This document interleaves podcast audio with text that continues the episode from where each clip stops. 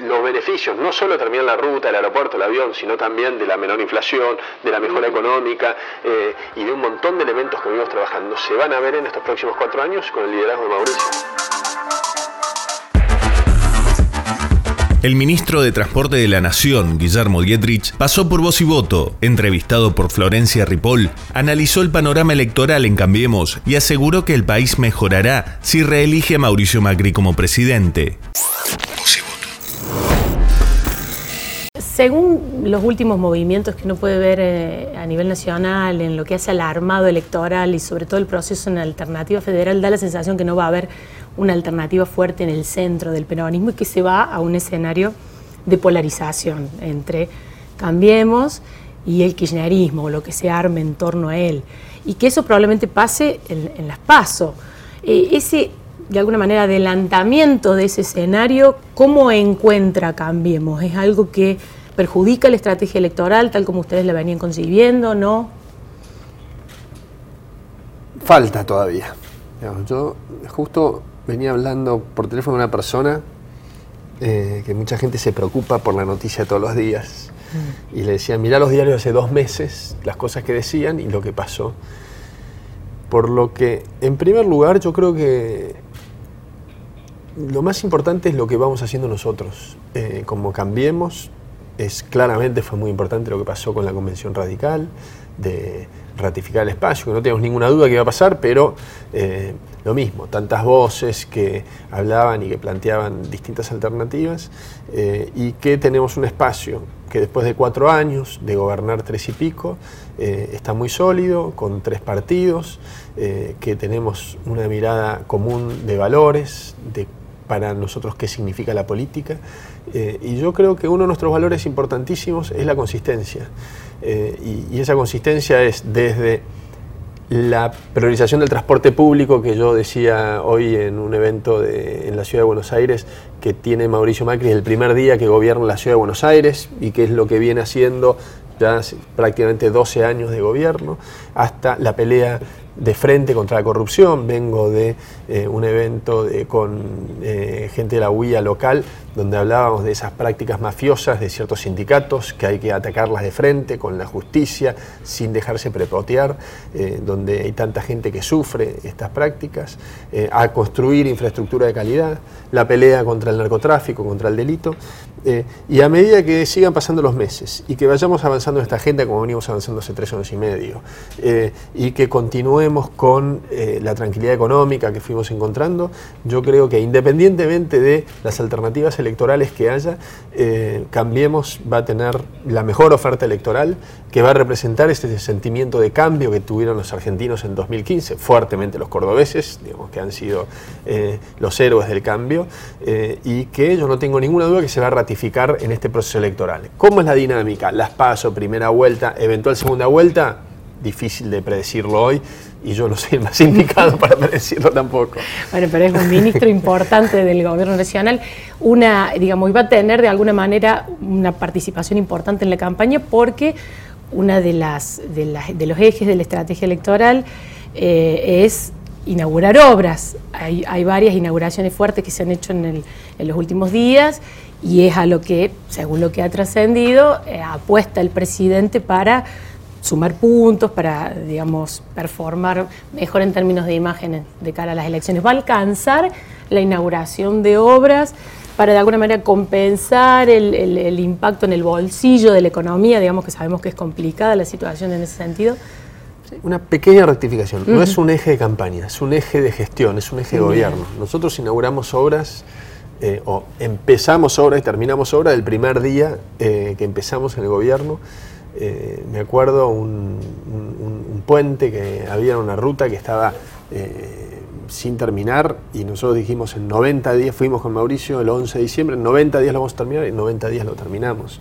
Eh, me acuerdo la primera, la, primera em, ruta de pista de aterrizaje eh, en Mendoza, que la recibimos destruida, y, yo le decía al gobernador Cornejo, no, vamos a tener que cerrar el aeropuerto por tiempo indefinido, dijimos 90 días la obra, 90 días la obra se terminó, esto fue 2016.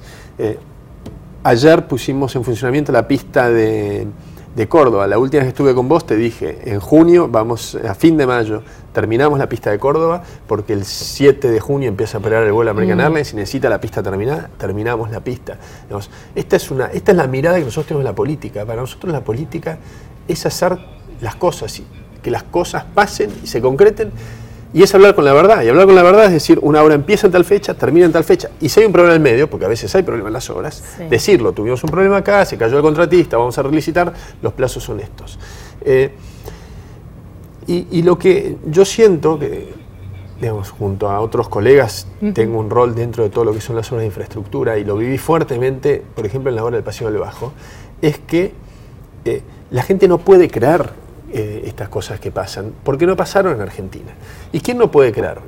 No puede creer, estuve el viernes en la terminal de retiro, los, los- los pasajeros cordobeses y el conductor cordobés de la línea de colectivos que se ganan en un, en un viaje que son de Córdoba a Buenos Aires en colectivo, deben ser algo así como 10, 11, 12 horas, una hora entrando a Buenos Aires y una hora saliendo a Buenos Aires. Es un 10% de- del viaje. El que viene de Paraná Entre Ríos se gana un 25% del viaje.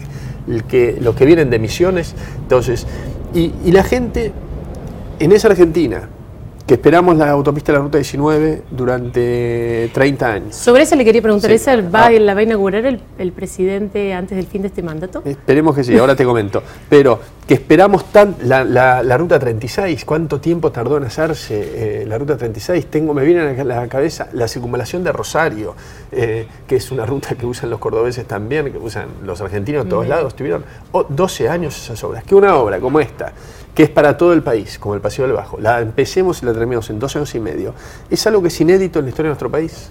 Y mencionaba, no quiero dejar de consultarle, de la autopista 19, ¿va a estar terminada?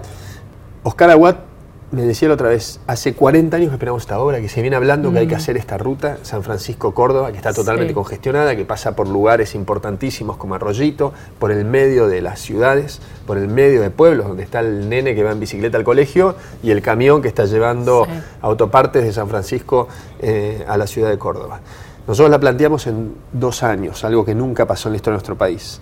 Fue Florencia la licitación de mayor cantidad de ofertas en vialidades del año 1958, bajando más del 30% el costo de la obra por tener mucha competencia. Fueron cuatro, cuatro zonas o cuatro secciones las que se licitaron. Hay dos que vienen muy bien, que las vamos a terminar antes de fin de año.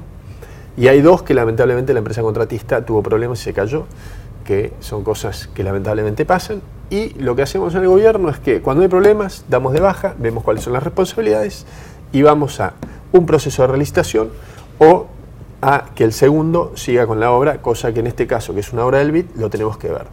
¿Qué Eh, porcentaje cree que va- se va a poder cumplir an- antes de que termine Y este vamos a tener el 50% de la autopista terminado y el otro 50% con un avance, si podemos ser rápidos en este proceso de dar de baja y asignar uno nuevo, eh, que puede estar en el orden del 50%, el, el otro 50%, es decir, la mitad. Pero lo que estamos diciendo es que una obra que le íbamos a hacer en dos años y un poquito, que era récord, la vamos a terminar haciendo en tres años y un poco. Una obra se espera hace 40 años, entonces me parece importante también esa perspectiva, que esto no es solo eh, la autopista de la 19. Nosotros recibimos la 36 con 40% de faltante de la obra que estaba prácticamente abandonada. La obra la terminamos, creo que para principio del 2017, si no me equivoco, la terminamos. Eh, estamos así duplicando la cantidad de autopistas en nuestro país. Estamos haciendo 20.000 kilómetros de rutas de repavimentación y reparación de rutas que estaban destruidas en todo el país. Lo llevo a- de nuevo a la- al escenario político. El otro día Durán Barba, bueno, uno de los principales asesores del presidente, volvió a tener alguna declaración en un medio, no Globo, un medio brasilero, respecto de esta cuestión de si Macri va a ser o no el candidato. Él planteó que, digamos, la, la- la decisión está, es que lo sea, pero que él es una persona realista, que si otro candidato, mm, digamos, performara mejor en el espacio, no tendría problema en bajarse. ¿Está cerrado ese tema?